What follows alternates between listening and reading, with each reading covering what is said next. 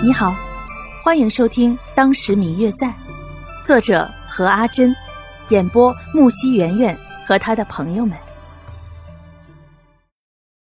第一百七十集，白若秋从那天晕倒了之后，已经昏睡了好几天了，之间的迷迷糊糊的醒了好几次，却一直都没有清醒过。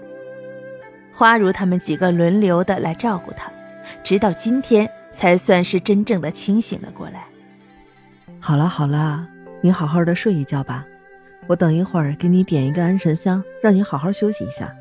明天我再来看你，这期间我会和他们说，让他们不要来打扰你。花如姐姐，白若秋拉着花如的衣角，我好了，你好好睡吧。啊。花如见白若秋拉着她的衣角，又坐了下来，安慰她道。花如姐，你能不能别告诉芷兰他们呀？白若秋看着花如，心里升起了一阵阵小女儿的心态。不知为何，每次见到花如，她都有一种莫名的亲近感，就好像是自己的姐姐一般。你放心吧，这件事除了我以外，我保证不会有第二个人知道的。谢谢花如姐姐，你真好。就像是我的亲姐姐一样。好了，乖，要不我今晚还是留下来陪你吧。大夫说你还要多休息几天呢。不用了，花如姐，你都照顾我一整天了，还是早点回去休息吧。我一个人可以的。听说花如要留下来陪自己，白若秋看着这花如因为照顾自己而有些憔悴的脸，有些不忍心，再三的劝说她回去休息了。白若秋已经睡了很久了，但是一直都在做着噩梦，没有睡好过。花如临走的时候，给他点上了安神香。此时白若秋睡得很沉，好像之前的不快感都消失不见了。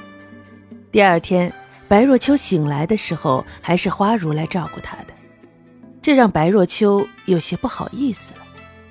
花如连着两天过来照顾他，面色都有些憔悴了。花如姐姐，谢谢你。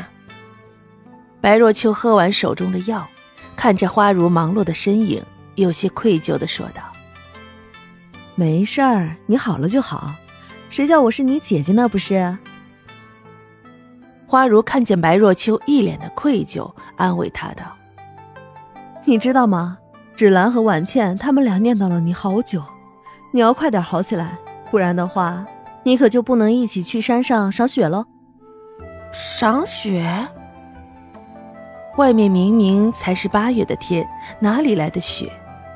难道是？你忘了？来之前我不是说过这里有一个奇景吗？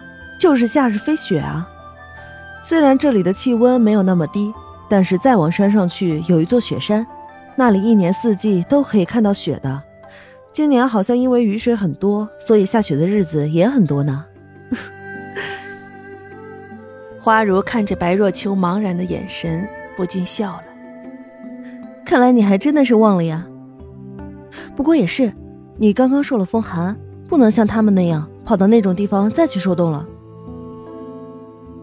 花如在一旁看见白若秋心里面似乎很想去的样子，及时打断了他心里面的这个念头。嗯嗯，我最亲爱的小耳朵，本集已播讲完毕，感谢您的收听。如果你喜欢这本书，欢迎您多多的点赞、评论、订阅和转发哟。当然，也可以在评论区留言，我会在评论区与大家交流互动的。喜欢这本书就给他点个赞吧，你的点赞和评论是我们创作最大的动力。感谢您的收听。